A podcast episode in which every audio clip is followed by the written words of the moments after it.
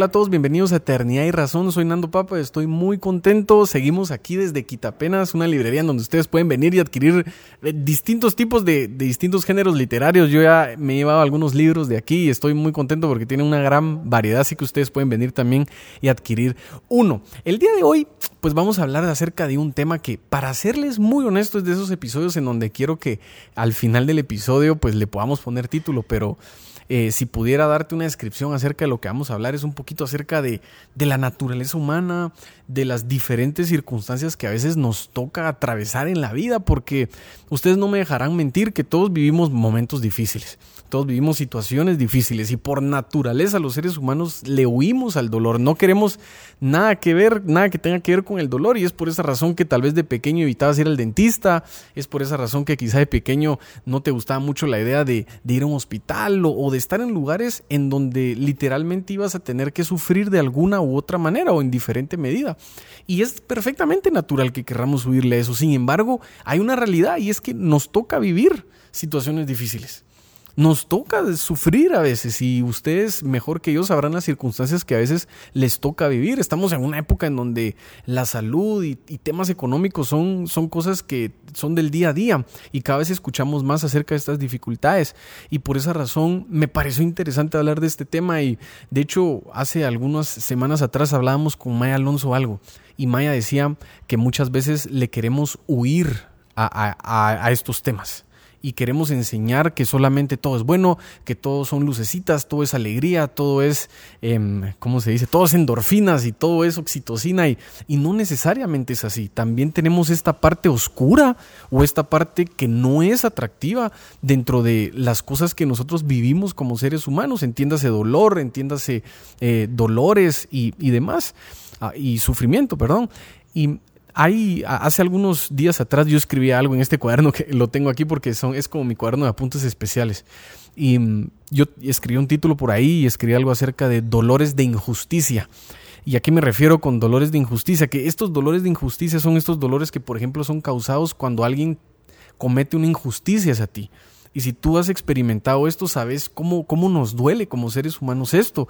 Y en Latinoamérica constantemente nos toca vivir estos dolores de injusticia porque ya de por sí vivimos en, en naciones que están en vías de desarrollo. Y a veces cuando detectamos injusticias, por ejemplo, desde el ámbito político, desde el ámbito social o, a cualquier nivel, en cualquier esfera de la sociedad, detectamos injusticia, nos duele, porque la injusticia te hace sentir impotente. ¿Y por qué te estoy hablando de esto? Porque tal vez estás experimentando eso en tu vida y es importante saber cuál es el antídoto, cómo nosotros debemos de, proceder ante todas estas cosas que yo he descrito por acá. Y mm, hace poco encontré una historia que, la verdad es una historia muy triste, no les voy a mentir, pero a mí me enseñó mucho y se las quiero, no se las quiero dejar de, contar a ustedes. Hace ya varios años atrás, esto fue noticia mundial, existía una familia que se llamaba la familia Calus, con, con K es una familia, tú puedes buscar esta noticia. Y esta familia pues era bien peculiar porque Em, era de los Estados Unidos y era, era una de esas familias que vivía cierta cantidad de meses en un estado y luego se mudaban a otro y constantemente se estaban mudando, no tenían un solo lugar fijo en donde permanecieran, sino vivían mudándose. Y muchas personas pues cuando llegaban al vecindario creían que los conocían, pero realmente no era así. Y la noticia o lo controversial resultó ser que tenían, pues ellos tenían cuatro hijos pero ellos abusaban física, eh, verbalmente y emocionalmente de sus hijos, a tal punto que llegaban incluso a encerrarlos en jaulas de perros para que los hijos no, no se salieran. Entonces te puedes imaginar eso, encerrar a sus propios hijos en una jaula es algo que realmente es algo muy distorsionado, algo muy que, a algunos nos cuesta asimilar un poco acerca de la naturaleza humana, pero hay una realidad y es que la maldad existe y está allá afuera. Y a estos niños les tocó vivir eso. Pero no me quiero centrar en lo que ellos vivieron, sino más bien me quiero centrar en lo que le sucedió a los cuatro hijos. al primero de los hijos, a, mentira, al, más pequeño, el más pequeño se llama Larry. Y mm, aquí lo, lo escribí, lo voy a leer textualmente. Larry cuando creció se volvió exactamente lo mismo que su papá un alcohólico con mucha ira por dentro y esto le costó a él eventualmente que su familia lo abandonara. Eh, Kenny era el más grande, él creció huyendo de la realidad y se volvió un adicto a los analgésicos. Y ahora ve cosas en donde no las hay y escucha voces en donde no hay y nadie sabe qué es de la vida de Kenny porque em, literalmente vivía en las calles. Luego el otro hijo se llamaba David y él se volvió una persona iracunda, una persona con mucha ira y no se sabía en qué momento él iba a explotar y obviamente pues esto lo llevó a, morir de un cáncer de páncreas y eso fue la, vida que él tuvo. Pero el cuarto hijo, Michael, resulta que él se convirtió en el, el único miembro de su familia en graduarse del colegio el único en su familia también en tener una familia estable y al día de hoy tiene 27 años de casado, fue el único que logró ir a la universidad y a mantener un empleo. Y hoy en día se dedica a tratar psicológicamente con muchos niños y da conferencias acerca de la resiliencia.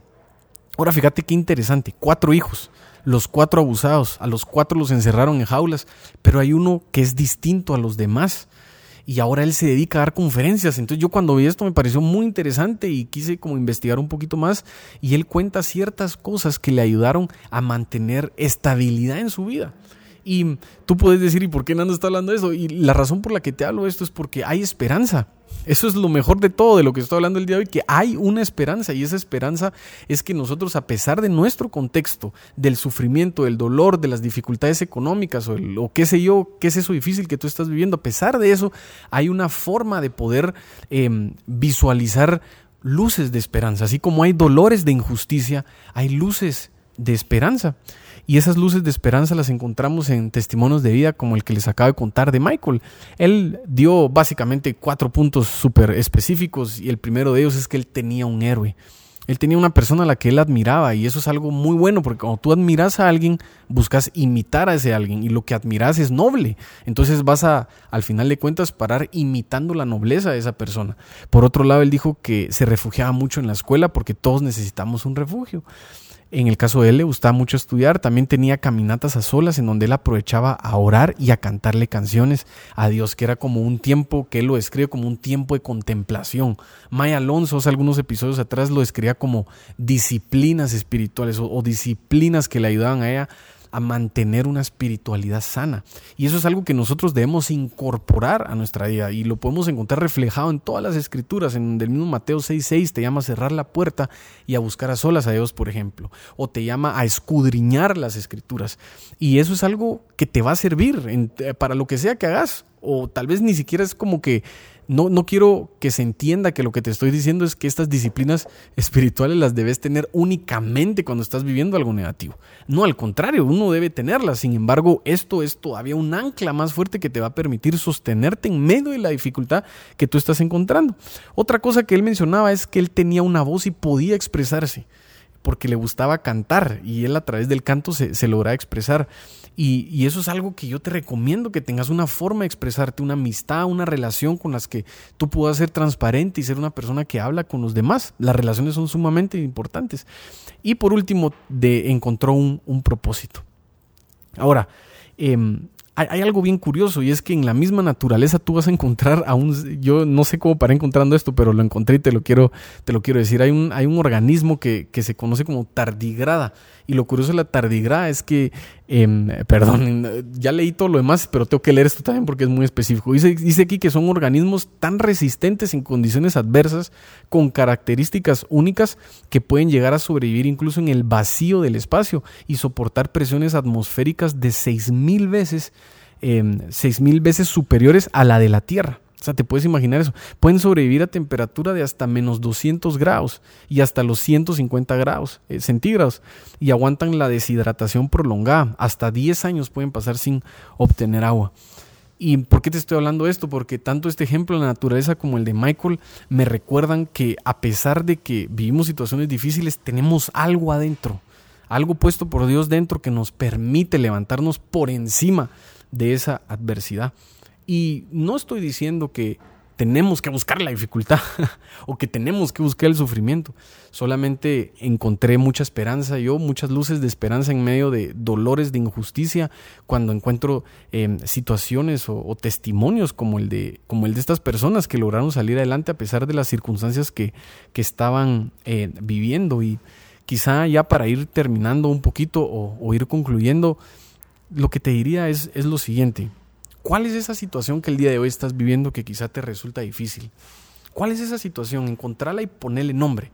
Si no sos capaz de ponerle nombre a la dificultad, entonces va a ser muy difícil que, podrás, que puedas eh, superarla. va a ser muy difícil que logres resolverlo si no, si no le pones nombre o si no enfrentas o reconoces primero que esa situación está ahí, no la vas a poder superar. Es como que si eh, hace poco estaba leyendo el ejemplo de una niña que asistió al psicólogo. Y cuando esta niña está, está con el psicólogo, em, le comienza a describir la razón por la que lo visitó. Y, y le empieza a explicar al psicólogo que cuando ella tenía cinco años, alguien había abusado de ella. Y lo interesante es que cuando están hablando y conversando, el psicólogo comienza a guiarla a ella a que ella exprese con su voz qué era o cómo vivió la situación. Aunque parecía algo difícil y algo que muchos pudieron haber asumido que el psicólogo estaba haciendo mal en, permitir que ella reviviera esos recuerdos, al contrario, el psicólogo lo que estaba eh, queriendo hacer es ponerle nombre a la situación, porque aquello que permanece en la oscuridad no lo puedes mejorar. Es solamente aquello que sacas de la cama, es aquello que, le, pones luz encima, es lo que puedes resolver.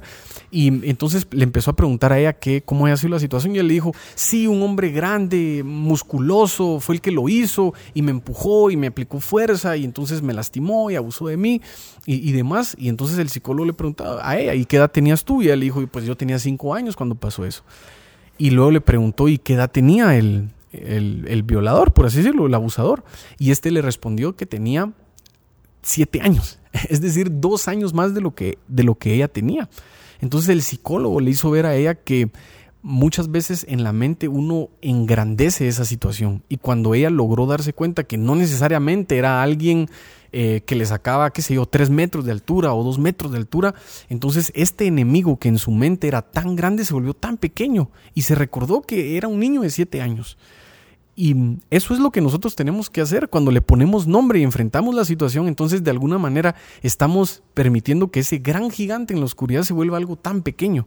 Por eso lo tenés que sacar de la oscuridad, por eso lo tenés que traer a la luz. Y cuando lo hacemos, entonces, pues este problema que se miraba gigante y enorme realmente va a dejar de serlo. Esa es la invitación que yo te quiero hacer el día de hoy, a que pienses cuál es el tuyo, reflexiones, te autodiagnostiques y permitas y te permitas ver que quizá eso no es tan grande como, como tú pensabas, o si en dado caso si es algo muy grande, entonces te vas a dar cuenta que a pesar de que sea grande, tú lo puedes superar. Y esas son las luces de, de esperanza en medio de dolores de injusticia o dolores provocados por alguna otra situación. Gracias por, por conectarte a este episodio de Eternidad y Razón. Nos vemos en una próxima ocasión.